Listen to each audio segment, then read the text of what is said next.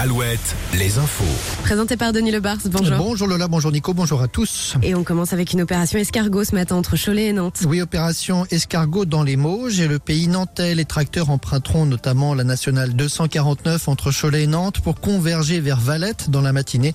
Cette opération doit commencer à l'instant. Elle était annoncée pour 8 heures. À noter qu'à Paris, le ministère de l'économie doit recevoir les banques aujourd'hui pour évoquer la trésorerie des exploitations agricoles.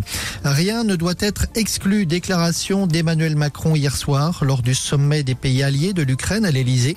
Le chef de l'État n'exclut pas l'option d'une intervention des troupes alliées au sol.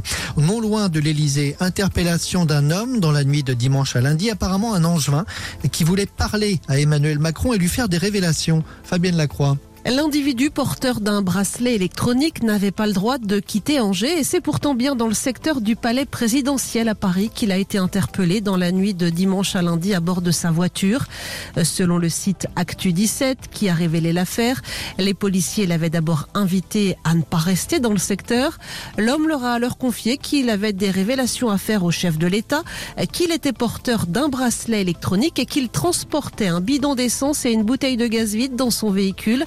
Les démineurs appelés sur place n'ont rien trouvé. Le suspect a été placé en garde à vue avant de finalement être interné. Et toujours selon le site Actu 17, un Coran se trouvait dans le véhicule. Selon le procureur d'Angers, il ne s'agit pas d'un homme radicalisé. Sur les plages, de nombreux cadavres d'oiseaux, actuellement notamment sous la côte vendéenne, un constat de l'organisation écologiste Sea Shepherd. Ce sont des oiseaux marins, peut-être fatigués par les tempêtes à répétition de l'hiver. Alors que le salon de l'agriculture se tient à Paris, le salon de l'auto se tient lui à Genève. Actuellement, Renault a présenté sa fameuse nouvelle R5, la R5 électrique un peu plus petite qu'une Clio, avec un prix de départ de 25 000 euros et deux batteries possibles, 300 km ou 400 km.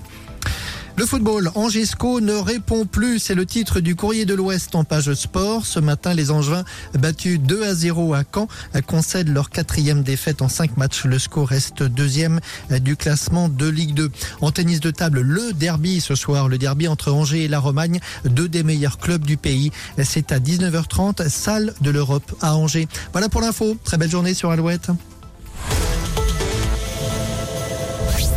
Le matin Alouette. 6h, 10h avec Nico et Lola. On vous l'a donné après 6h30 tout à l'heure, le deuxième mot du jour pour gagner vendredi.